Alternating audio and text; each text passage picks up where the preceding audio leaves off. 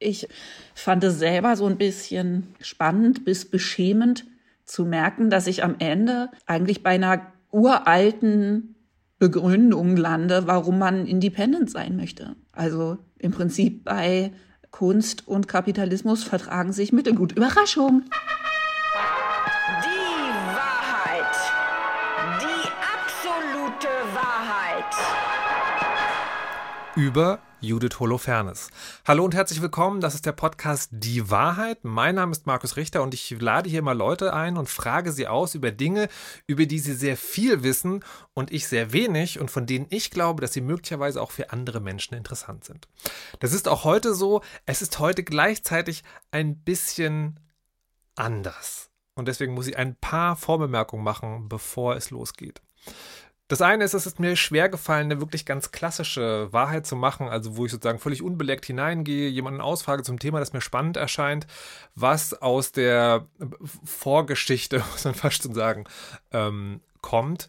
Und die ist folgende. Judith Holofernes ist, das wissen heute, habe ich erstaunt festgestellt, gar nicht mehr alle Menschen, früher die Frontfrau einer sehr bekannten Band gewesen, die heißt Wir sind Helden.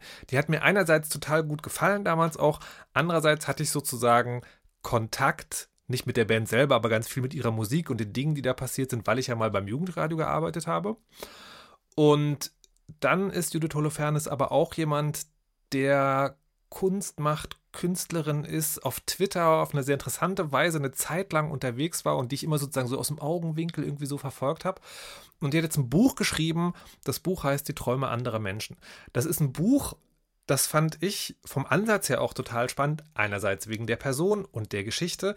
Andererseits, weil ich dachte, aha, ähm, ich hatte aus den Klappentexten so, so, ein Bild mitgenommen. Da wird also die Musikindustrie verhandelt und die Gesellschaft und das ist so ein, so ein Aufruf, vielleicht eine, eine Art längeres Manifest. Ist es aber nicht. Wahrscheinlich auch wenig überraschend, wenn man den Klappentext nicht so missinterpretiert wie ich, sondern es ist vor allem eine biografische Erzählung, die dann immer wieder in den in Zwischenstellen sozusagen mit dem Zaunpfahl daherkommt und wirklich so die, die finsteren Wahrheiten nochmal mit einem großen Hammer in den Boden rammt, was auch sehr schön ist. Und man, man erfährt da viel, also sowohl über die, die persönlichen Werdegang als auch eben doch über manche Sachen. Ähm, und ich habe dieses Buch also vorher auch gelesen und dann dachte ich so, ja, so eine klassische Wahrheit kannst du jetzt gar nicht mehr machen. Das heißt, es könnte sein, es lohnt sich, bevor man diesen Podcast hört, den, das Buch gelesen zu haben. Was vielleicht gar nicht so schlimm ist, weil Judith Holofernes hat ein paar Podcasts gemacht zum Launch des Buches, wo auch eben das ein, eines der Interviews war. Das heißt, vielleicht gibt es viele andere Podcasts. Ich gucke mal noch rum und verlinke ein paar in den Shownotes, die man vielleicht hören kann, bevor man das Buch liest. Das ist, glaube ich, eher, also man kann es bestimmt auch so, aber eher einer, den man lesen kann, nachdem man das Buch gelesen hat. Ein kleiner Teil klassische Wahrheit ist dabei ähm, also im Sinne von so ein bisschen Bildungsauftrag, weil mir hat eine Sache in dem Buch gefehlt, die ich hier dann nochmal genauer nachgefragt habe, nämlich was genau äh, man als Künstlerin auf diesem Patreon macht. Das spielt eine große Rolle in dem Buch. Das, das, das geht quasi, das ist der Höhepunkt, wo das hingeht, wird aber gar nicht so genau erklärt. Der Rest bezieht sich auf viel auf Sachen, die im Buch stehen. Die werden auch immer nochmal angesagt, das heißt, man kann dem auch so folgen, aber Vielleicht. Das andere ist, dass ich gebeten worden bin, vorher was anzusagen, was ich glaube, sich vor allem an alle die richtet, die die Stimme von Judith Holofernes schon kennen. Und das ist die, dass sie unter einer Stimmstörung leidet. Eine Stimmstörung, die ihr eigentlich verbietet, viele Interviews auf einmal zu geben, was nicht so geklappt hat mit dem Buchlaunch, wenn ich es richtig verstanden habe. Und das heißt, die Tatsache, dass die Stimmstörung sozusagen zutage tritt, hört man daran, dass die Stimme so ein bisschen wegrutscht oder so wegbricht. Das ist aber also ganz normal in dem Sinne von, das ist die entspannte Version dieser Stimmstörung, hat sie gesagt. Also nicht wundern, das liegt einfach daran. So, das soll jetzt aber genug der Vorbemerkung sein. Wir steigen jetzt in das eigentliche Interview ein und ich wünsche viel Spaß und das auch gleich mit der ersten Frage, die so ein bisschen meiner Verwirrung, wie ich das Ganze jetzt angehen soll, die sich auch in dieser Einführung schon geäußert hat, ähm, auch ein bisschen Gestalt gibt. Und die war nämlich, wer ist Judith Holofernes im Sinne der öffentlichen Figur, wenn man sie jemandem vorstellen will, der sie noch gar nicht kennt? Hm. Ja, also ich glaube, am ehesten bin ich inzwischen tatsächlich einfach Künstlerin, oder? Also in dem Sinne, dass ich irgendwie kreativ arbeite, Kunst mache und die aber sehr unterschiedliche Gestalten annehmen kann. Also, dass es eben manchmal Musik ist, manchmal also meistens in irgendeiner Form schreiben, ne? aber halt mit Musik und ohne Musik. Mhm. Mm, und ich glaube, das war mir wichtig, das irgendwie auch zu erreichen, ne? diesen Zustand zu erreichen, dass das irgendwie klar ist, dass man bei mir nicht so richtig weiß, was als nächstes kommt, mhm. damit ich es auch nicht wissen muss. Okay. Also vor allem eine Person, eine Person, die Kunst macht, aber halt nicht sozusagen eine Klammer auf Berufsbezeichnung Klammer zu. Ja, genau, genau. Ja. Sehr lustig. Ähm, die witzig, das ist witzig, dass du das sagst, weil ähm, ich habe ja, als ich das Buch geschrieben habe, ganz viel mit meinen alten Tagebüchern und Notizbüchern sozusagen gearbeitet, ähm, um auch einfach so Zeitlinien zu verstehen. Mhm. Und da stand ganz oft irgendwas sozusagen in die Richtung drin, also schon vor Jahren, dass ich die ganze Zeit gedacht habe, das ist mir doch egal, wer ich bin. Ich weiß doch, was ich machen will. Mhm. Immer wieder, also an, mit Monaten dazwischen, ich immer wieder mir die Haare ausgerissen habe und gedacht habe, oh, ich weiß doch, ich will doch einfach machen, was ich machen will. So. Hm. Ich, ich fand das in dem Buch ganz interessant, weil die, ähm, weil das fängt ja, das fängt ja an mit dem Ende der der sozusagen großen Rockstar-Karriere, nennen wir es so. Ähm, ja. Und das und das spielt ja immer wieder eine Rolle. Also das löst sich in dem Buch sozusagen immer weiter ab davon, aber kommt auch immer wieder wieder. Mhm. Und wenn das dann äh, äh, Träume anderer Leute heißt, habe ich mich dann irgendwann gefragt, so, du sagst in dem Buch auch irgendwann, also das, was damals passiert ist, das war echt mein mega großer Wunschtraum. Aber wenn man, wenn man nicht die Worte hört, sondern sozusagen den Vibe den ich zumindest dazwischen wahrgenommen habe, hört man so, eigentlich habe ich mich den größeren Teil meines Lebens damit beschäftigt, mich da rauszulösen, weil das eben einem im, in den Träumen anderer Leute sein auch ist. Also in, in der Maschinerie sind die Worte, ja. die ich vielleicht verwenden würde. Wie landet man denn da drin? Also das habe ich mich gefragt. Die, mhm. ne, also, also eigentlich, da, da geht ein Traum in Erfüllung aber dann im Nachhinein ist es so, äh, da war ich aber ganz woanders eigentlich. Wie, wie passiert mhm. das? Kann man das festmachen, an welcher Stelle das ist? Also ich glaube, bei, gerade bei Leuten, die in irgendeiner Form Kunst machen, aber bei anderen Leuten wahrscheinlich auch, ist es schwierig, sehr oft sozusagen äh, die Träume anderer Leute von den eigenen Träumen zu unterscheiden, wenn die sich sehr ähnlich sehen. Mhm. Weißt du, also wenn ähm, ja, man eben das erreicht hat, was man immer als Kindheitstraum geträumt hat. Und erstens natürlich noch einen ganzen Haufen Zeug obendrauf, den man sich nicht hätte vorstellen können. Und gleichzeitig aber auch ähm, man manchmal vielleicht genauer damit sein muss, was denn dieser Traum eigentlich ist. Also ich habe das erst ganz spät gecheckt, dass meine Fantasie von Ruhm und Ehre und so, die war äh, verzehrend als Teenager so, ne? Ich wollte nur das. Aber es war halt eigentlich eben, wie ich ja auch im Buch geschrieben habe, sehr spezifisch. So, ne? Also ich hatte halt die Schwarz-Weiß-Bildbände meiner Mutter gesehen. Und eigentlich wollte ich auf Fotos von David Bailey drauf sein. Und ähm, in Dokus über Andy Warhol und die Factory. Also eigentlich wollte ich, glaube ich, vor allem mit anderen spannenden Leuten auf diesen Fotos sitzen. So. Also der Kern meines Traums war irgendwie da so in die Nähe zu kommen vom, von was, was mir ganz viel bedeutet. Und das irgendwie auch zu sein und auch zu machen. Mhm. Aber so, ich hatte eben, also ich hatte keine Hubschrauberflüge in meinen Träumen. So. That just happened. Pl plötzlich Hubschrauber. Ähm, ähm. Naja, und ich hatte auch einfach natürlich nicht. Ähm, also ich glaube, der größte, der größte Kontrast ist ja sozusagen, oder der größte äh, Quietschmoment liegt ja darin, dass man, wenn man so kommerziell erfolgreich ist, halt unter sehr viel Druck gerät. Mhm. So. Und das hat ja dann tatsächlich mit ähm, Freigeistigkeit und äh, Künstlerträumen nicht mehr besonders viel zu tun. Und das hat sich einfach dann immer mehr gebissen. Am Anfang auch nicht. Am Anfang war ich ja auch ganz begeistert davon, wie gut ich auch das kann. Mhm. Ne, dass ich irgendwie dachte, hoch, ich war so ein Montagsmodell als Kind und guck mal, jetzt kann ich die ganze Zeit durch die Welt äh, gondeln und Interviews geben, ohne kaputt zu gehen oder fast. Wenn man, wenn man die Geschichte in dem Buch verfolgt, ist dein Ende ist ja, und da möchte ich gleich ein bisschen ausführlich drüber sprechen, dass du dir eine Plattform erschließt, die es dir erlaubt, unabhängig von einer großen Maschine und vor allen Dingen unabhängiger von einem großen Kreis von Menschen, also habe ich zumindest wahrgenommen, zu sein. Und das ist so das logische Ende des Buches irgendwie. Und die Geschichte dahin ist ganz schön lang. Ja, Denkst du- genau. Denkst du im Nachhinein, A, warum habe ich das überhaupt gemacht? Oder B, warum bin ich nicht früher abgebogen? Oder ist das sozusagen, Ja, absolut. oder, oder, oder, Absolut. oder wäre das gar nicht anders gegangen? Ähm, das frage ich mich auch. Aber ja, genau. Also eigentlich war das die, das war eigentlich meine eigene Ausgangsfrage, als ich angefangen habe zu schreiben, dass ich das selber verstehen musste.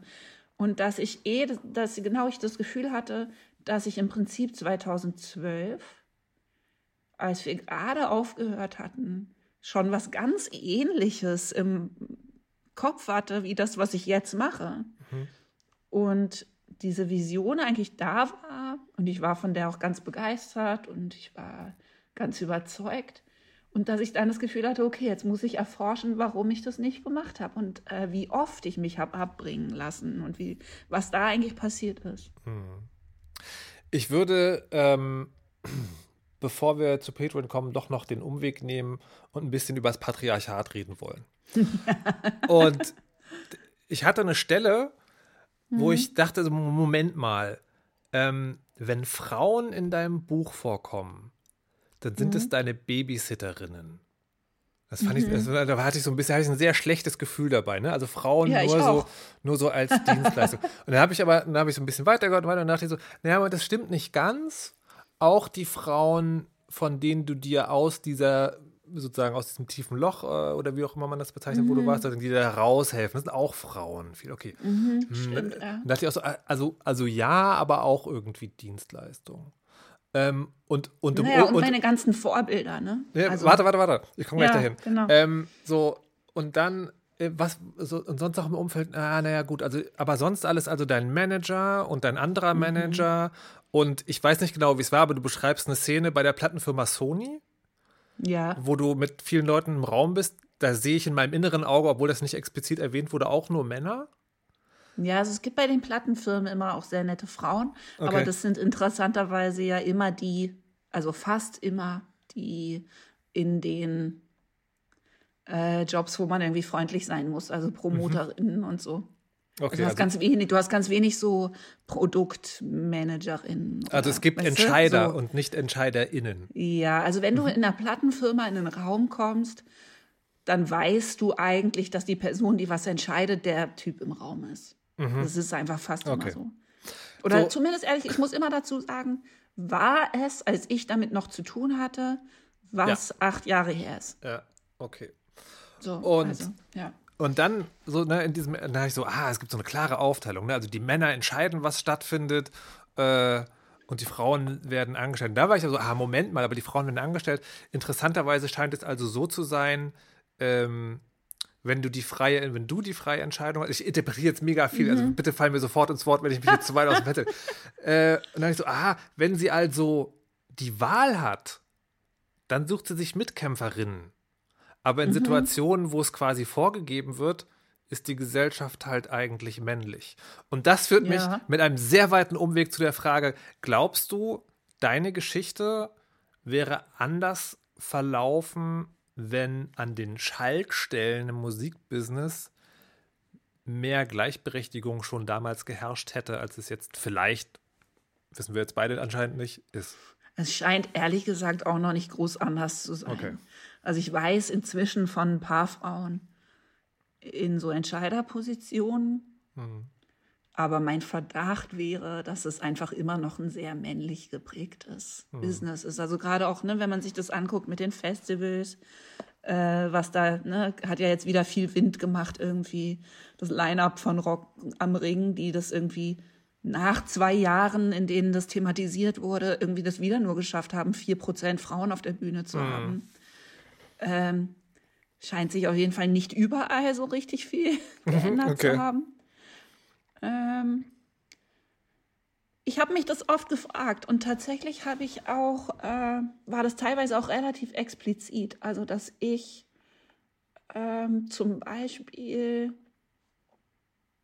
oft darüber nachgedacht habe, ob ich nicht eine Managerin bräuchte. Mhm.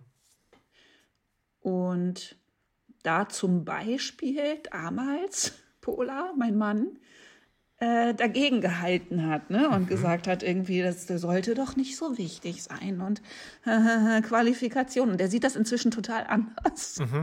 So, ne? Also der hat äh, das auch verstanden, dass das vielleicht tatsächlich wichtig gewesen wäre. Mhm. Und ich meine, ich habe mir dann in meiner Band natürlich äh, Frauen gesucht und auch ähm, aus so einer Sehnsucht heraus absichtlich viele. So. Ja. Also da hat sich, da hat sich dann einfach das Verhältnis und der Vibe irgendwie geändert. So. Aber, Ähm. also, aber, mal abgesehen, also vielleicht kann man es daran f- fast Ja. Mhm. schon konkret machen, ne? Also die, die Vorherband ähm, warst ja du und drei Männer Ja. und die Müßiggänger, äh, wieso hieß es eigentlich Müßiggänger und nicht Müßiggängerin? Egal. Ähm, also Ja. die Band sozusagen, die du für deine beiden Soloalben äh, mit auf die Bühne genommen hast, waren ja halbe, halbe oder mehr Frauen als Männer sogar. Ja, je nach Besetzung. Die hat manchmal so ein bisschen fluktuiert. Okay, ja. und war, war das anders? Und da hatten wir tatsächlich dann auch oft äh, Tourmanagerinnen. Mm, Also das hat sich schon geändert und es hat mich auch sehr entlastet. Und aber auch die, ähm, die Männer, die dabei waren, ne, die waren einfach irgendwie mh, es war anders. Also es war insgesamt nicht so männlich geprägt. Also auch die ganze Crew und so. Das ist lustig, wie das, wenn man mal anfängt, sozusagen, ne, das so ein bisschen zu gestalten, dann kommt irgendwie einer nach dem anderen dazu, äh, der da auch reinpasst. So, ne, also wir hatten sonst, wir hatten auch unheimliche nette, also wahnsinnig nette Leute in der Heldencrew immer. Aber das war immer noch so, dass die quasi thematisiert haben, wie schön das ist, dass eine Frau, also ich, dabei ist, weil sie meinten, der ganze Vibe sei dann anders. Ja. Und dann konntest du dir so ungefähr vorstellen, wie der Vibe so ist, wenn die mit anderen Leuten unterwegs sind. Ja, okay. Und das war dann irgendwie mit meiner neuen Band und so und in diesem neuen Setup äh, war das kein Thema. Also da hatte ich nicht das Gefühl, dass irgendjemand sich mit mir anders benimmt, als er sich sonst Ja, irgendwo okay, benehmen würde, weißt du? ja. Also auf jeden Fall, ähm, ich denke, meine ganze Geschichte wäre anders verlaufen. Tatsächlich. Wenn, wenn wir sagen wir mal, mein Umfeld, also mein, oder die Leute, sozusagen die Gestalter in meiner Karriere, in irgendeiner Form Männer oder Frauen, aber sozusagen etwas mehr vom weiblichen Prinzip gehabt hätten. Also ich unterscheide da gar nicht so doll in Männer und Frauen, aber wenn einfach das nicht so ultra maskulin gewesen wäre. So. mm. Ja, Die- irgendwie genau. Also es hat ja auch immer Hierarchie eine unheimliche Rolle gespielt in allem. Ne, mit den Helden und so war es immer ganz viel. Also jetzt mal vom Umfeld so, ne?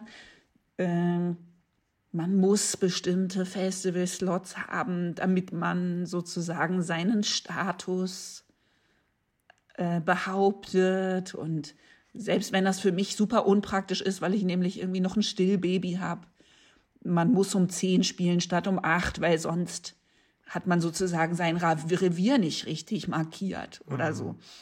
Und das waren alles Sachen, die nicht so, also für mich einfach Meinst du, das wäre anders gewesen, wenn, äh, wenn Frauen da, so äh, keine Tour oder Entscheiderin oder was auch immer, äh, dabei gewesen wären? Oder der andere Verdacht, wäre das dann genauso gewesen, weil Kapitalismus? Weil das, Das, das, ist eine ich, sehr gute Frage. weil das, Mhm. das fand ich tatsächlich so ein bisschen, also erstaunlich zu lernen, auch über die Musikindustrie, Mhm.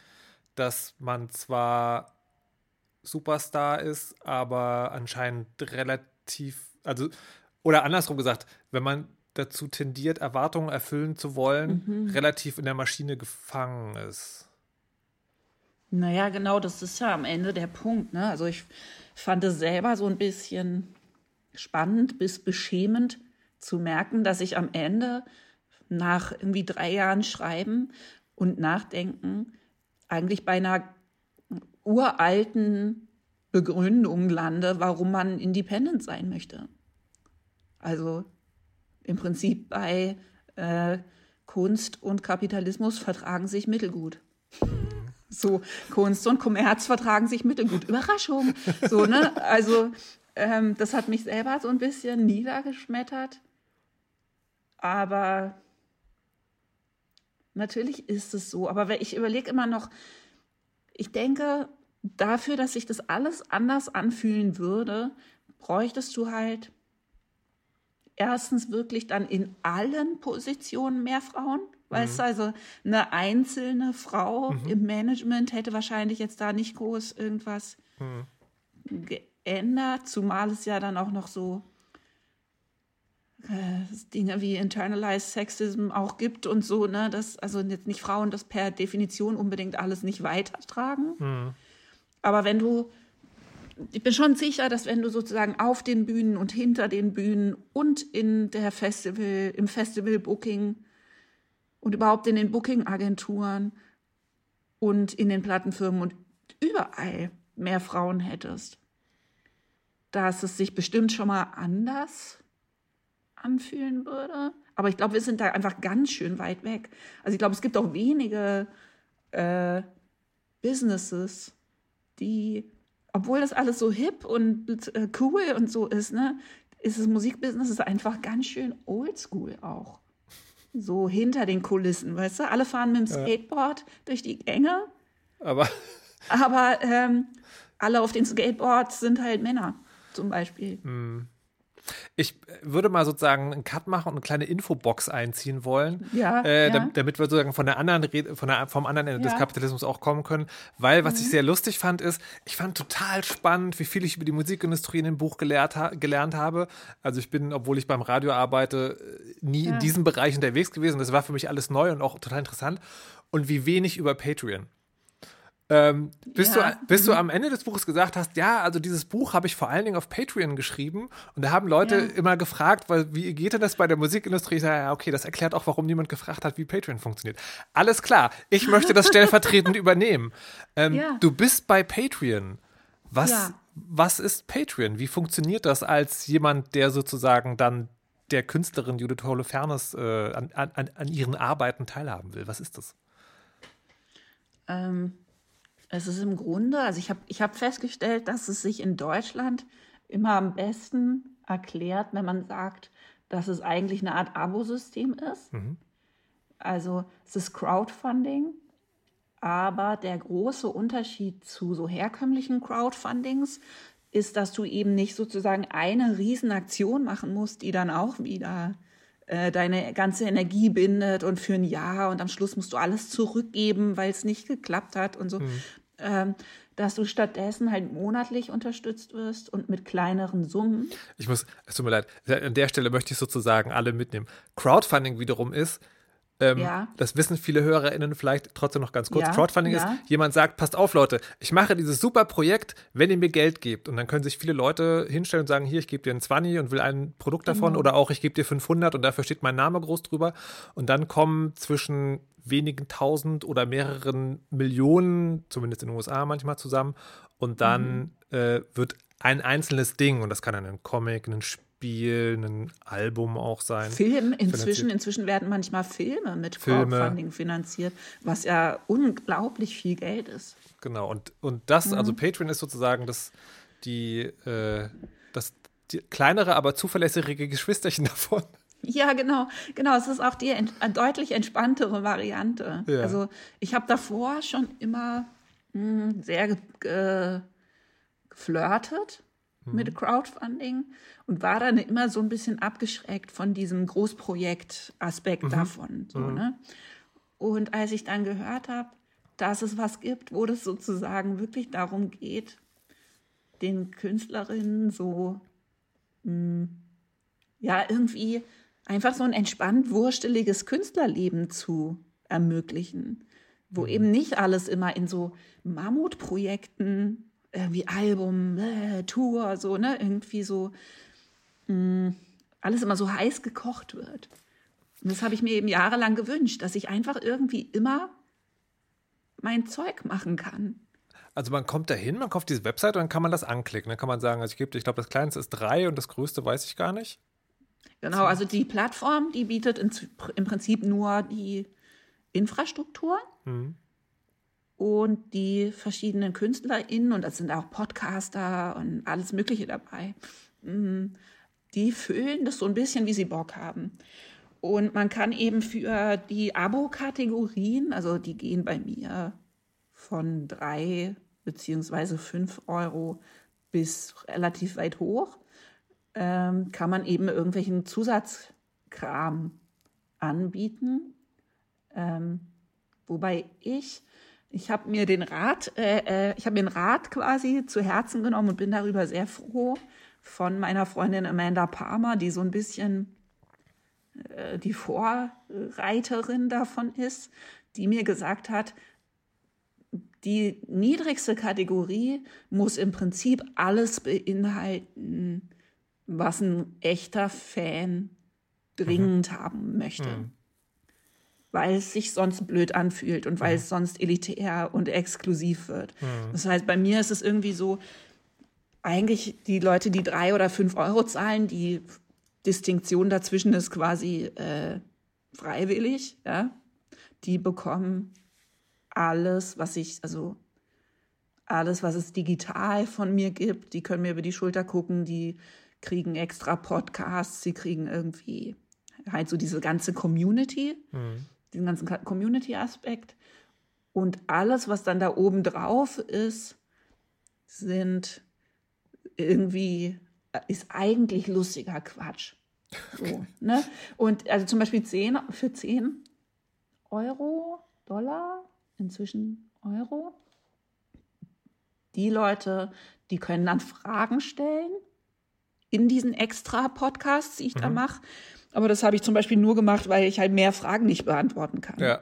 Also da musste ich irgendwie sortieren. Ich, so, ne? Ich, Also, also man, man, man überweist dir, also letztlich über eine Plattform, aber man überweist Ja, dir monatlich ja. Geld und dafür darf man hinter eine Paywall gucken ähm, und Ja. da findet sozusagen alles statt, was du als Künstlerin produzierst. Und wenn man mehr Geld gibt, gibt es noch Extras, aber, letzt, aber letztlich sozusagen deine, aber letztlich dein, dein normaler Produktionsausstoß ist dann für alle zugänglich. Und das ist sozusagen der Gegenentwurf zu in der, in der großen Maschine sein. Ähm, was ich jetzt, die erste Frage ist die, äh, das Buch gipfelt dir darin, dass du das machst. ja. Und dann geht es los und so. ähm, das ist ja jetzt aber schon auch eine kleine Weile zumindest her. Ja. Hat es, hält es alles, was es versprochen hat? Ja, total. Okay. Ja, und es macht mir total Spaß.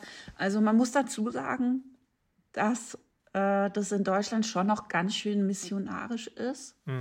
So, und dass ein, Te äh, ein Teil meiner Motivation, das zu machen, war irgendwie auch, dass ich ein bisschen dachte, wer soll sowas mal anfangen, wenn nicht ich. So, ne? Und das auch ein bisschen bekannter machen und Kannst ich einfach Lust hatte, auch zu experimentieren. Weißt du, ich finde gar nicht, dass alle zu Patreon gehen sollen, Ja. sondern ich finde, dass alle sich einfach irgendwas Neues überlegen sollen, was ihrem Gemüt entspricht. Und ich probiere jetzt das. So. Und für mich bewährt es sich aber. Ich finde es eher entspannt und sehr lustig. Und ich glaube, der Aspekt, der mir halt total entgegenkommt, äh, der aber für andere Leute vielleicht wieder nichts ist, ist, dass es ein bisschen so, das hat so ein bisschen was von so einem eben Kreativitätsworkshop oder so. Und das ist einfach was, was ich sowieso gerne mache. Und das hatte mir auch wiederum Amanda beigebracht, dass ich halt natürlich nur Zeug anbieten soll, was ich eh Lust habe zu machen. Das führt mich zu einer wichtigen Frage oder einem wichtigen Themenfeld. Nämlich, also äh, im Buch sagst du, das finanziert mir einen okayen Grundstock, aber nicht, was Mhm. man komplett so braucht, um den, um das Lebensstandard sozusagen so aufrechtzuerhalten, wie du es hast. Ja. Ma- Magst du uns irgendeine Zahl nennen? Keine Ahnung, wie, wie viele Abonnenten insgesamt oder eine Summe oder irgendwas? Weil ich habe ich hab Also ich das null extra- Vorstellung davon. Ja, Was Erfolg auf. Also heißt. ich habe es extra nicht, ich habe extra die Zahlen, man kann die zeigen oder verstecken Ja, okay. auf der Seite. Und ich habe es extra nicht gemacht, weil ich Okay. mich einfach nicht gleich in die nächste also quasi messbare Zahlen-Competition Ja. begeben wollte. Okay. Deswegen so. Ähm, aber was man sagen kann, ist, dass ich davon meine Arbeitswohnung bezahle, Mhm. in der ich jetzt gerade sitze, was natürlich sehr viel wert ist, weil ich mit zwei Kindern zu Hause ähm, nicht so weit komme, Mhm. kunstmäßig. Mm, Ich bezahle davon meine Assistentin Käthe, die ich inzwischen habe, anstatt ein Management zu haben, was für mich ein riesiger Durchbruch war, weil äh, ein Management eben immer gewinnbeteiligt ist. Und wenn man sich jetzt aber ein Leben gestalten möchte, wo man gar nicht konsequent immer unbedingt auf Gewinn äh, ausgerichtet sein möchte und in meinem Fall auch denkt, gut, dann dieses eine Projekt äh, verdient jetzt mal überhaupt kein Geld, aber das nächste wird schon irgendwie hinhauen und so, ähm, dann ist es einfach schwierig, ein Management zu haben, das unheimlich viel für dich arbeitet, aber nur Geld sieht, wenn du ganz viel davon verdienst. Und jetzt habe ich eben eine Käthe, der das irgendwie Schnurzpiepe ist, ob ich Erfolg habe. Und das ist wahnsinnig entlastend. Aber es ist auch teuer. So, das heißt, die Patrons, also es ist definitiv teurer als vorher, Ja. weil die halt per Stunde, also stundenmäßig bezahlt wird. Und das bezahlen mir meine Patrons. Und dann haben mir meine Patrons bezahlt, dass ich alle meine Essays ins Englische übersetzt habe. Äh, also habe übersetzen lassen von Ja. einem anderen Patron, der auch Geld bekommen hat. Also und das wäre eigentlich finanziell gesehen oder so, es wäre eigentlich eine Quatschidee gewesen, weil ich gar nicht so viele englischsprachige Patrons habe. Ja. Aber das ist ja ein bisschen der Sinn des Ganzen, dass man eben nicht nur die Sachen macht, die irgendwie nominell Sinn ergeben, sondern die man schön findet. Ich äh, möchte ein paar ketzerische Gedanken präsentieren. Ja, bitte präsentieren Sie ketzerische Gedanken. In dem Buch geht es für mein Verständnis ganz viel darum, sich abzugrenzen Ja. von der Arbeit. Ne, und auch, Ja. auch die Beobachtung, äh, dass, dass ein, ein in Erfüllung gegangener Wunschtraum eben harte Arbeit ist, Ja. die man über die Grenzen des körperlich Machbaren hinaus äh, verteilt. Wenn ich mir jetzt überlege, äh, bei Patreon sein oder halt, oder sozusagen, also wenn ich mir überlege, von, von einer Men Menge an Menschen finanziert zu werden, ohne, das kann man vielleicht nochmal zur Erklärung dazu sagen, ohne konkretes Produktversprechen. Ne? Also das, das machen manche Patreons auch. Du machst das, glaube ich, nicht, dass sie sagen, also wenn ihr mich bezahlt, dann gibt es pro Monat diesen einen Podcast genau. und zwei Artikel, aber du machst das, glaube ich, einfach so, ich bin hier, gebt mir Geld, dann passieren Dinge. Ähm, Genau. Trotzdem hätte ich den Verdacht, dass so Mhm. ein bisschen Rechtfertigungsgefühl in einem entsteht. So, also müsste ich nicht mal. Mhm. Und die andere Frage ist, wenn man, wenn es sozusagen keine festen Produktionsfenster, Abgaben, Dinge gibt, läuft man dann nicht auch in Gefahr, sein ganzes Leben in den Dienst dieses Dings zu stellen? Also bei allem, was Hm. man macht, zu überlegen, ja Mensch, das könnte eigentlich auch was für Patreon sein. Es gab in dem Buch einen Moment, da sagst Hm. du, Amanda Palmer macht das ja auch. Ne, und die sitzt nach dem anstrengenden Konzert nochmal da und schreibt nochmal einen Blogartikel. Ja, also erstens, das war ganz heilsam, dass ich sozusagen noch vor meinem Einstieg bei Patreon äh, war ich mal fünf Tage mit Amanda auf Tour und hatte gleich so ein Beispiel dafür, wo ich dachte, okay, aber so kann ich das nicht machen. Also weil die einfach äh, der, ja unglaublich viel Energie reinsteckt, aber ich meine, die ist halt auch ähm, allein durch die Sprachbarriere, die sie nicht hat, international unterwegs und äh, die ernährt über Patreon ja quasi ein ganzes Business mit Angestellten und so, ne? Ähm, also mir war das gleich klar, dass ich das irgendwie etwas leichter halten muss. Aber gelingt es auch? Ja, irgendwie schon. Also jetzt zum Beispiel mal als Beispiel. Also ich habe ja so Probleme mit meiner Stimme. Das kommt am Buch ganz am Schluss vor, aber die habe ich leider immer noch. Muss ich kurz reinfragen, ist das der Grund, warum Nora Tschirner das Buch gelesen hat und auch jetzt bei Ja. deinen Lesungen dich sozusagen? Ah, okay. Genau. Weil das ist mal mega irritierend, weil sie auch von der Stimme her Ja, in meiner Erinnerung so klingt wie deine Stimme. ja ein Und das ist ja aus der Mhm. Ich-Perspektive geschrieben und ich dachte, ah ja, Ja. die Judith, Mensch. genau. Nein, das ist Nora Tschirner, Gott Ja. sei Dank. Ja. Nee, und ich habe eben Probleme mit meiner Stimme, mh, relativ ausgeprägte richtige Stimmstörung. Mhm. Und jetzt im Moment finanzieren mir meine Patrons, dass ich mich um die kümmere. Mhm. Und das ist sehr, sehr teuer und extrem aufwendig. Mhm. Und ich habe denen dann einfach gesagt, pass auf, die nächsten, weiß ich nicht, drei Monate, vier Monate wird nicht viel anderes passieren. Mhm. Weil ich mache da Sachen, wo man teilweise 14 Tage am Stück jeden Tag hin muss. Und so. Mhm. Und äh, ich berichte dann davon, äh, wie sich's bewährt und ob das irgendjemand anders auch machen möchte und so. Ne? Aber im Prinzip großen Unterhaltungswert hat es jetzt erstmal nicht. ja, aber das Und ich fühle mich damit gut. cool. Ähm, Und ich glaube, ich glaube ehrlich gesagt, weißt du, warum sich das für mich nicht so äh, erstens nicht so nach Druck anfühlt und zweitens aber auch nicht, was ja bei andere Leute dann sozusagen so ein bisschen manchmal als Hemmnis haben, dass sie das denken, dass das irgendwie dann man die ausnimmt oder so, wenn man zu wenig bietet, also da so ne so sehr rechnen. also quasi, also ob es, es, gibt, es gibt Leute, die Patreon machen, die ja, Geld bekommen mich und, und die, sich ja, dann, die sich dann denken, so, oh nein, ich mache zu wenig. Oder es gibt es Leute Ja. draußen im Internet, die sagen, du bekommst doch Patreon, wieso bist du nicht produktiv? Es gibt eher Leute, die mich fragen, wie das mit Patreon ist und die sagen, ich glaube, ich hätte Angst, Ah, okay. dass äh, ich mir dann diesen Kopf mache. Und bei mir ist es halt so, dass ich das Gefühl habe, dass für mich sozusagen mh, das Gefühl von Verbundenheit mit der Kreativität von anderen Leuten immer so wichtig war und so viel wert, dass ich irgendwie relativ entspannt damit sein kann. Also erstens, man kann damit eh entspannt sein, weil die Leute können jeden Monat gehen. Ja. Weißt du, insofern, pff, also können die ja einfach weggehen, wenn ich zu wenig liefere. So. Ja. Aber ähm, ich habe da ein relativ entspanntes Gefühl, dass ich das Gefühl habe, diese Gemeinschaft ist das wert, weil ich glaube, dass es die anderen Leute, es sind viele Leute, die auch selber in irgendeiner Form kreativ sind, sein wollen. Und dass irgendwie alleine die kleinen Sachen, die ich irgendwie teile, die ich gelernt habe im Laufe meines äh, Lebens oder keine Ahnung, alleine so dieses Teilhaben, das irgendwie wert ist.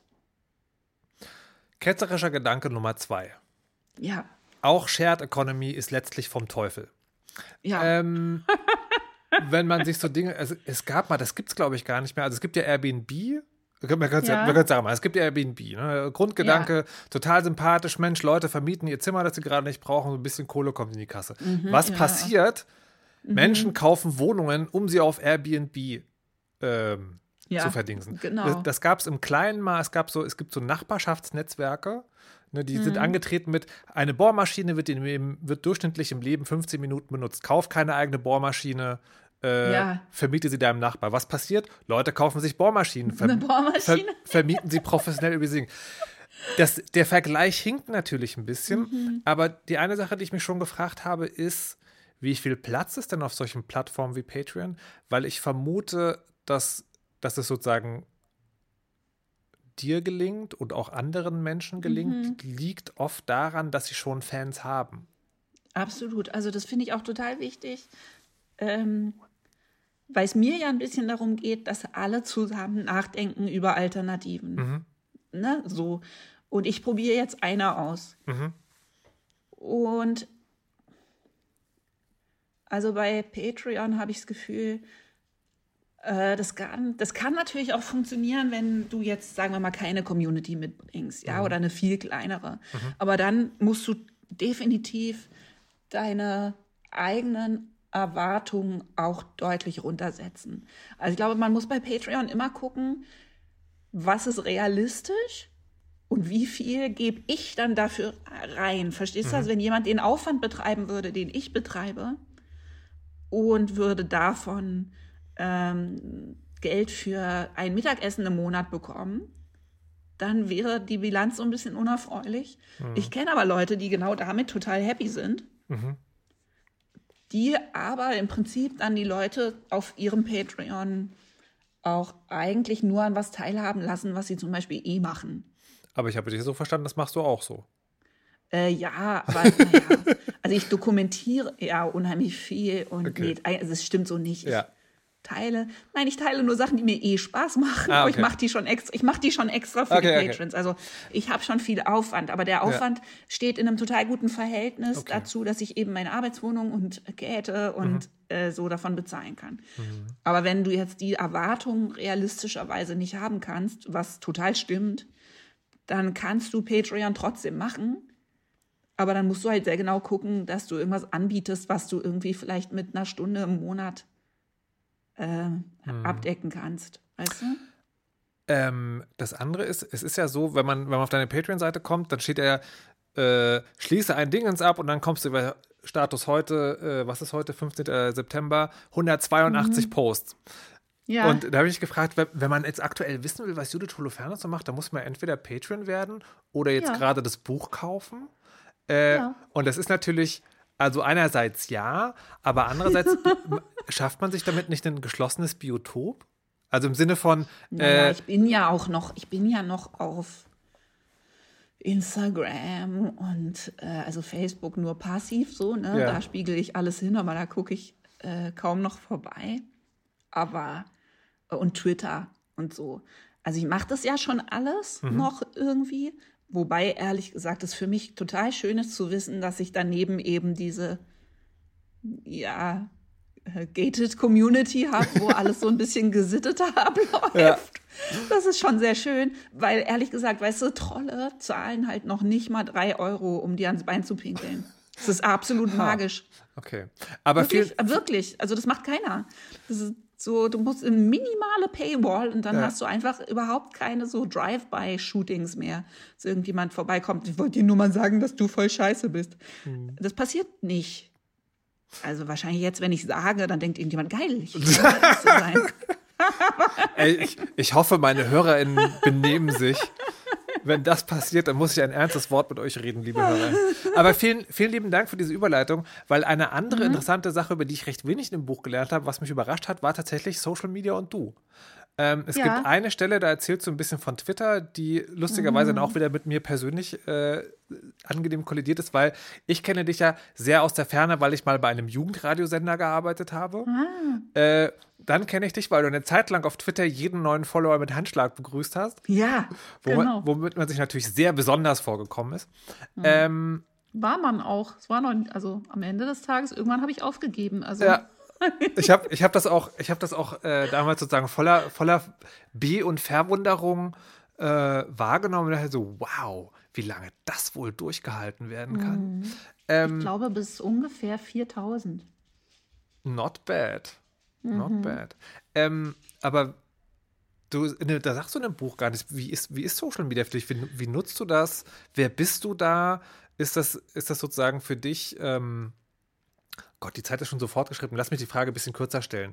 Ist Social Media für dich einfach ein weiterer äh, Produktionskanal, wo du halt irgendwie Dinge raustust und wo du auch sehr klar trennst zwischen, ich bin Judith Holofernes, die Künstlerin, und dann gibt es vermutlich noch, in welcher Abgrenzung auch immer, eine private Judith?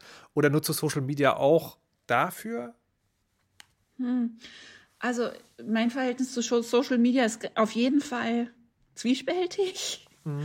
Und äh, lustig, dass du sagst, diese ganze Episode mit dem Handschlag begrüßen von Twitter noch Follower, äh, von, von Twitter-Followern, äh, die kam vor, die habe ich gekürzt. Also es waren ganz viele Sachen äh, Okay. tatsächlich im Buch Ja. und die Patrons haben die auch gelesen, weil die Patrons haben ja quasi den Director's Cut und ähm, da gab es unheimlich viel Nachdenken über Social Media. Und äh, das habe ich jetzt nur fürs Papierbuch quasi gekürzt, weil es ganz schön lang wurde. Aber ich habe da viel drüber nachgedacht, weil mh, ja, also Social, Social Media, erstens, ich mache es eigentlich ganz gerne, weil es dann doch irgendwie so ein kreatives Feld ist, wo man nochmal, also auch Spaß haben kann und so. Mhm. Aber ich hadere natürlich auch sehr damit, wie alle Leute, die bei sowas ab und zu versuchen, in die Mechanismen reinzugucken. Mhm. Und ich meine, die Illusion ist ja die, oder ich meine, oder das, was man daran positiv finden kann, ist, dass man denkt, dass man seinen eigenen Kanal hat und dass es immer noch besser ist, als immer auf die Kanäle von anderen Leuten angewiesen zu sein. Also mhm. ich meine jetzt im, im, Sinne von Medien. Mhm. Und äh, unter dem Gesichtspunkt ge gebe ich quasi das auch nicht auf, weißt du, dass ich denke, okay, das ist ja schon gut, wenn ich meine eigene, mein eigenes Sprachrohr habe. Nur ist das natürlich bei diesen Medien, also bei diesen Plattformen, sehr relativ. Also wie sehr das wirklich deins ist. Mhm. Und das darf man halt immer nicht vergessen. Und ich, ich, ehrlich gesagt, ich denke da regelmäßig drüber nach, weil ich auch, weil mir das auch klar ist, wie viel Energie ich dann doch auch noch zum Beispiel in Instagram stecke, weil noch macht es mir Spaß. Also der neue Algorithmus geht mir wahnsinnig auf die Nerven, aber irgendwie die meiste Zeit macht es mir irgendwie noch Spaß. Der neue Algorithmus, meinst Aber, du damit die Konzentration auf Bewegtbild oder? Ja, genau. Also jetzt habe ich das schon wieder, jetzt, es hat sich auch schon wieder irgendwie zurechtgeruckelt, aber eine Zeit lang, also man merkt halt, finde ich, so die Abhängigkeit von dieser Plattform und dass das eben eine Illusion ist, dass das wirklich deine, dein Kanal ist, verstehst du? Der ist total abhängig. Mhm. Und ich habe das Gefühl, das ist niemandem bewusst, wie wenig verlässlich diese äh, Followerzahlen eigentlich sind, wen du davon wirklich erreichst und mhm. äh, wie viel du deinen Content anpassen musst, damit er die Leute wieder erreicht. Und das finde ich dann einfach doch immer mal wieder sehr unerfreulich. So. Hast du diese Gedanken bei Patreon auch? Also jetzt zum Zeitpunkt, wo wir das aufnehmen, gibt es ja irgendwie eine anscheinend relativ haltlose Geschichte dass Patreon mhm. irgendwie schräge Sachen unterstützt, aber tatsächlich sozusagen so ein bisschen befremden, weil äh, eines der Security-Teams ist komplett entlassen worden, das Deutschlandbüro wird gerade zugemacht. Mhm. Ja, ähm, ja. beschäftigt ja, das beunruhigt mich natürlich, weil mir war von Anfang an klar, dass das irgendwie auch nur eine Plattform ist, mhm. die zwar irgendwie ihre Ziele hat, aber die natürlich äh, ganz schlicht einem auch sozusagen unterm Hintern wegkrepieren kann als Pony. So, weißt du, dass mhm. man da alles draufsetzt und dann plötzlich äh, wird das in irgendeiner Form verkauft oder unbrauchbar oder so. Und ich, ich weiß nicht, ich bin ehrlich gesagt deshalb zu Patreon, weil es gibt ja auch Alternativen. Es gibt ja auch in Deutschland Steady. Die machen im Prinzip das Gleiche. Ich, wollt, ich möchte, möchte, kurz meinen Lieblingsvergleich anbringen. Steady ist im Vergleich zu Patreon das, was StudiVZ früher zu Facebook war. Also, ich bin ehrlich gesagt, ich bin, ich habe das tatsächlich sehr ernsthaft überlegt mhm. und es hat mir dann eigentlich ein bisschen leid getan, fast, dass ich zu Patreon gegangen bin, mhm. weil die ja natürlich der Platz sind. Ähm, international gesehen. Ja. Ich bin da einfach hingegangen aus Sentimentalität, weil Amanda ja. mein Zugang, Amanda war mein Zugang zu der äh, zu der Idee und Amanda steht für Patreon und ich wollte einfach da sein, wo Amanda ist. Mhm. Und äh, das ist auch super und es war ein wahnsinnig schöner Einstieg. Und ich habe mit Patreon nur gute Erfahrungen gemacht. Ich finde die Leute alle unheimlich nett, wenn man irgendwie mal Support braucht und irgendwas fragt. Das ist natürlich die Frage, wie sich das jetzt gestaltet, ja. Aber mhm. ähm, ich hoffe, das können sie irgendwie aufrechterhalten. Ich finde, dass die Plattform unheimlich Spaß macht, also dass sie ähm, ganz schlicht einfach sozusagen Tools anbieten für die Künstlerinnen, äh, die mir Spaß machen. Also du kannst dir wahnsinnig viel aussuchen, weißt du, was du machen kannst. Du kannst irgendwie, äh, also erstens natürlich Video und äh, Chat und bla bla bla, alle möglichen Funktionen, aber du kannst irgendwie Umfragen machen und an sich macht mir die Oberfläche einfach Spaß. Hm. So. Aber trotzdem ist es so, dass am Ende des Tages mir die Idee wichtig ist, dass man sich direkt von seinen äh, mit seinen Fans verbinden kann. Ich finde sogar, ich habe immer gesagt Unterstützer und UnterstützerInnen so, ne? Aber ich finde, das trifft es noch nicht mal richtig. Das ist ja einfach Community oder ich meine, die Leute haben früher auch für Musik bezahlt, also die Leute Mhm. zumindest, die so doll Musikfans sind. Und im Prinzip haben wir nur einen schlaueren Weg gefunden. Ja. Weißt du? Also das ist jetzt auch nicht Almosen oder so, sondern wir haben einfach eine andere, einen anderen Weg gefunden. Und wenn Patreon irgendwie dann doch äh, ungünstig verkauft wird und unbenutzbar wird, dann weiß ich nicht, muss ich umziehen. Das wäre super, super nervig, weil ähm, ganz, ganz viele Leute ganz sicher nicht mit umziehen würden, weil es immer so ist. Es wäre sehr schade. Aber mh, ich glaube, ich würde die Idee nicht aufgeben. Was dann, äh, um diesen Themenblock vielleicht abzuschließen, uns zur Frage führt, Kapitalismus anzünden, ja oder nein? Auf deiner Webseite steht, du interessierst dich sehr fürs Thema bedingungsloses Grundeinkommen. Ja. Wäre das sozusagen die, die liebere Option? Ja. Also ich meine, ich habe jetzt quasi ein bedingtes Grundeinkommen von meinen Patrons, Ja. aber es ist auch so fast bedingungslos. Ne? Ja. Also wie gesagt, weil ich verspreche nicht viel Ja. äh, und äh, beweise, dass daraus dann trotzdem schöne Sachen entstehen. Insofern Aber würdest, wär, wärst bisschen du, meine Theorie auch hinter dem Grundeinkommen. äh, genau, das, das, das wollte ich fragen, Mhm. wärst du, also ich bin, ich bin jetzt beileibe kein Experte für dieses Thema, aber glaub, Mhm. und äh, glaubst du an ein, äh, sagen Sie, bedingungsloses Grundeinkommen? Man könnte auch sagen Kommunismus. Jeder bekommt so viel Geld, wie er zum Leben braucht. Oder wir haben Mhm. einfach gar kein Geld mehr und die Welt würde trotzdem funktionieren? Also ich, das ist jetzt im Prinzip die plumpe Frage nach diesem einen Ja. Aspekt, der immer aufkommt. Ja, ne? eben. wenn, wenn, wenn niemand mehr arbeiten muss, wer macht die Straße sauber? Also erstens die ganzen Grundeinkommen, die ja jetzt gerade wirklich diskutiert werden, die sind alle in einer Höhe, wo die allerhöchstens Elendsvermeidung sind. Also niemand redet jemals irgendwo bisher von so viel Geld, dass keiner mehr Bock hätte zu arbeiten. So, ne? Sondern äh, das sind alles Summen, wo immer noch, wenn du irgendwie in irgendeiner Form dein Leben ausführlicher gestalten möchtest, du wahrscheinlich auf die Idee kommst, noch irgendwas zu arbeiten.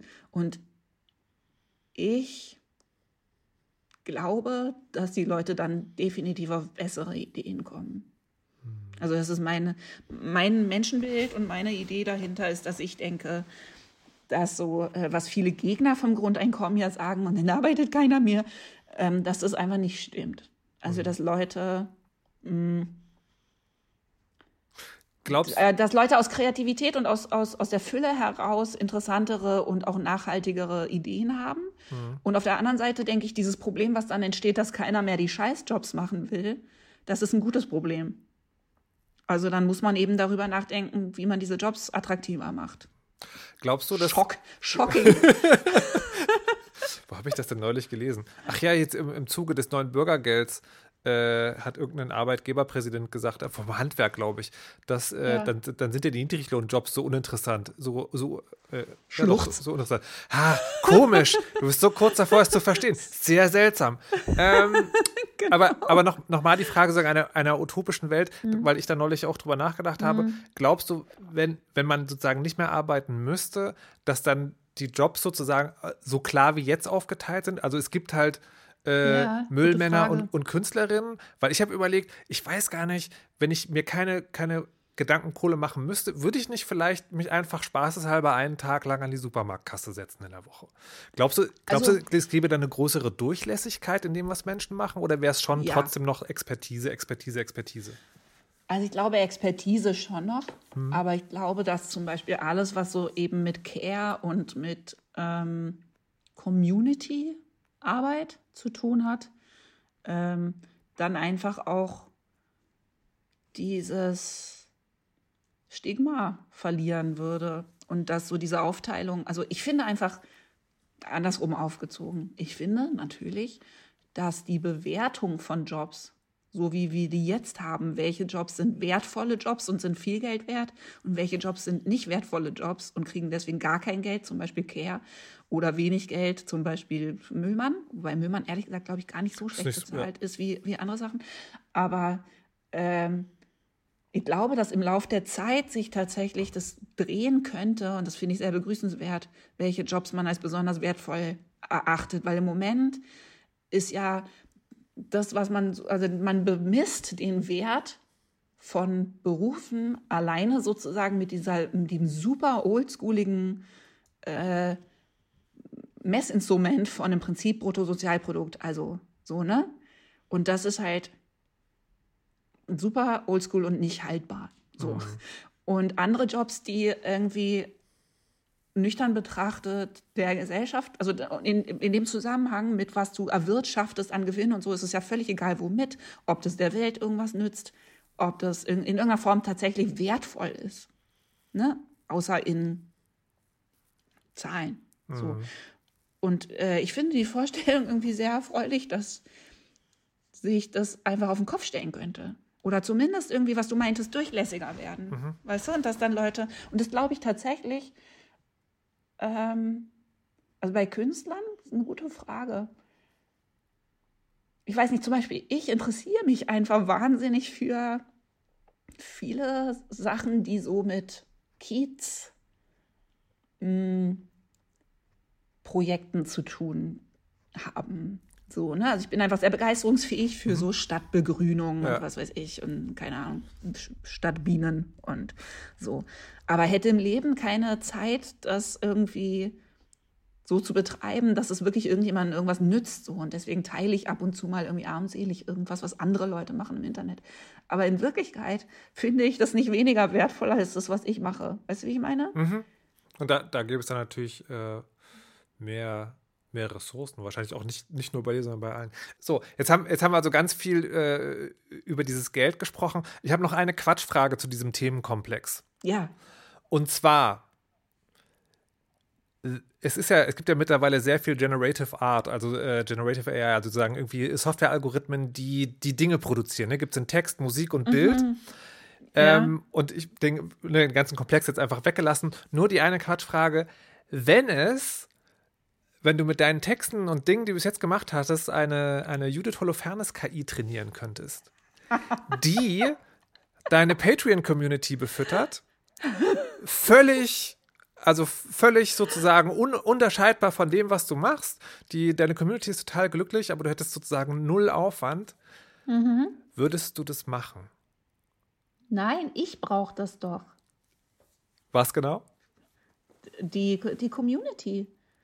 Also, das ist ja auch für mich, weißt du? Also, ich, ähm, ich habe ja da einfach einen total geschützten Kreis mit lauter super netten, kreativen, schlauen Leuten. Also zum Beispiel, Beispiel, vorletzte Woche bin ich, habe ich angefangen, so ein bisschen zu verzweifeln an den Interviews.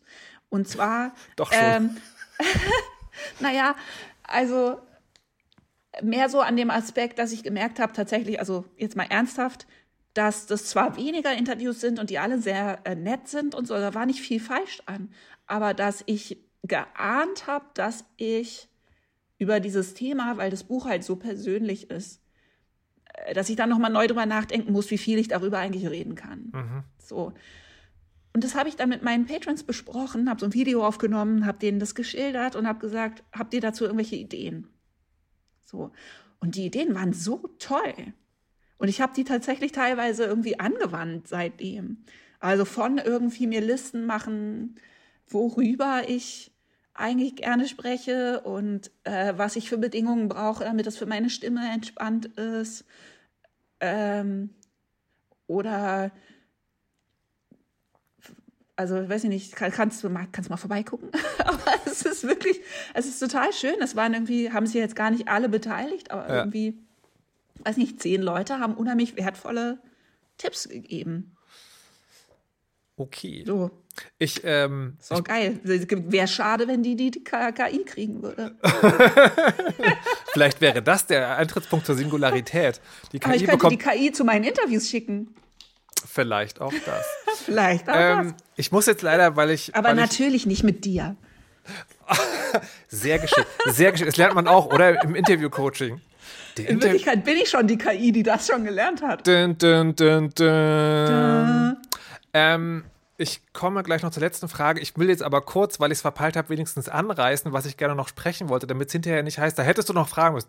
Ich hätte gerne noch gesprochen über den ewigen Vereinbarkeitskonflikt, also Eltern, Kinder, Ja. in einer anstrengenden Szene, äh, aber auch wie, das, wie ihr das in der Familie verhandelt habt.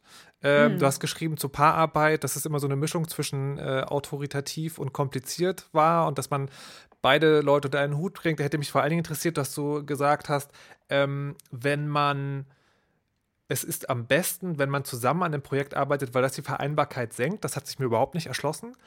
Was mich auch, was Ehrlich mich, gesagt, ich weiß auch nicht, ob das stimmt. ich, was mich auch interessieren würde, ist, du, du triffst in deinem Leben Menschen, von denen du so unfassbar begeistert bist Ja. äh, und wo du auch einfach hin verschwindest für Wochen, wo ich mich frage, wie ist das in der Beziehung?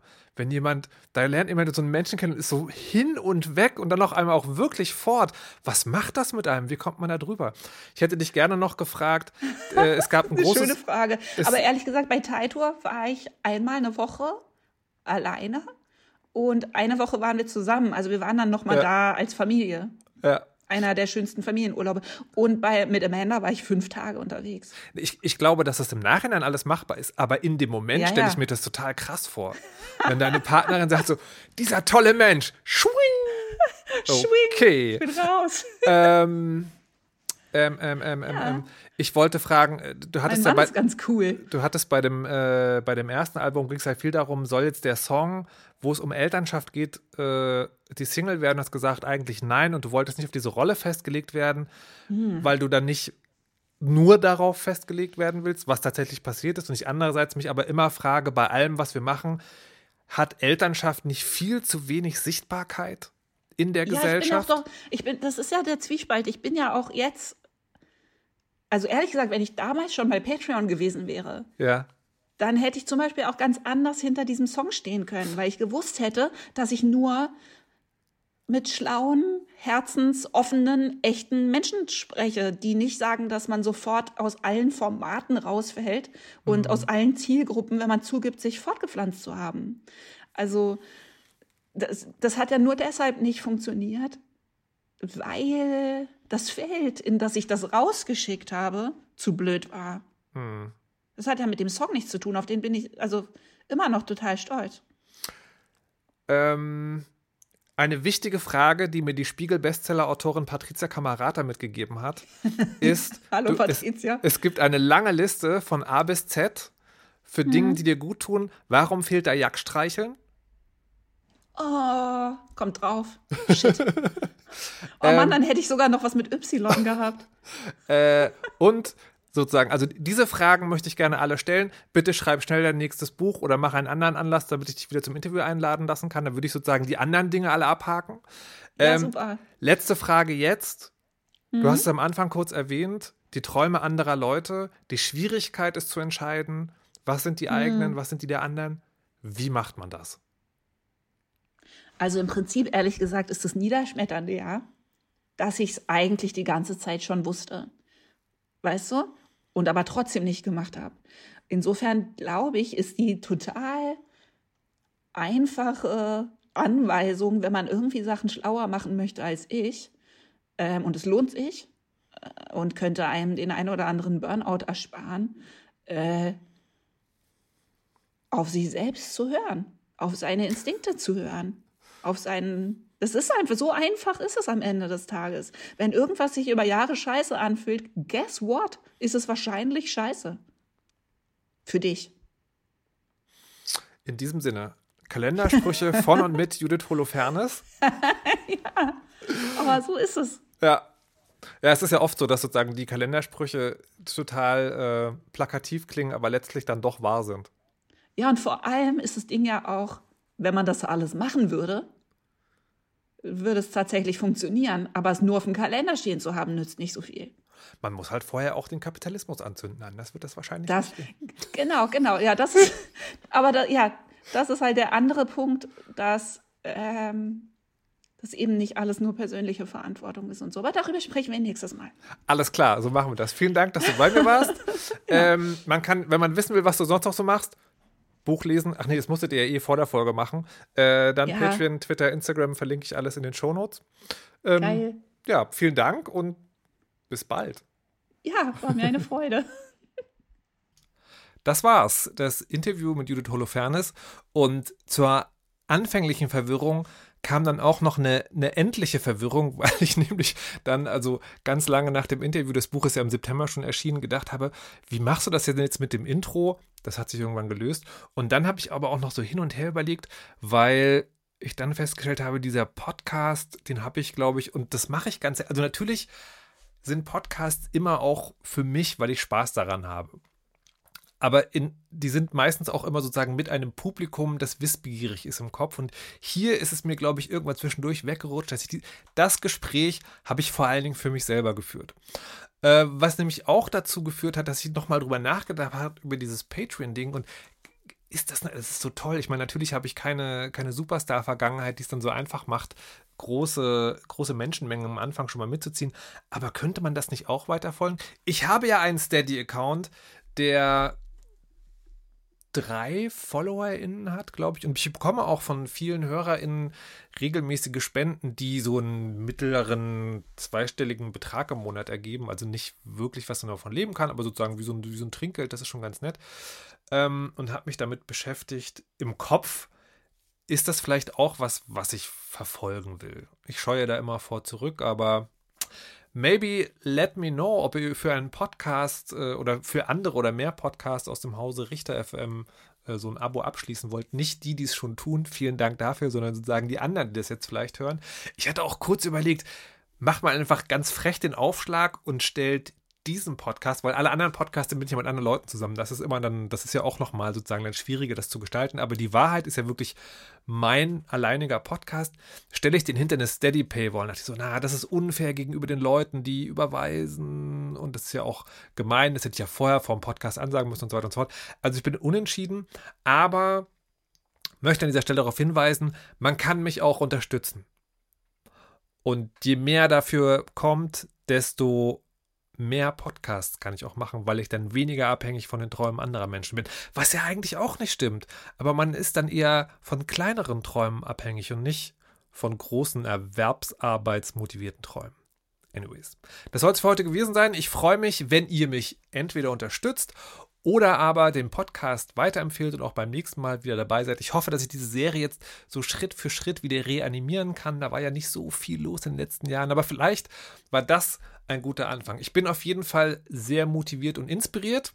Also bis zum nächsten Mal.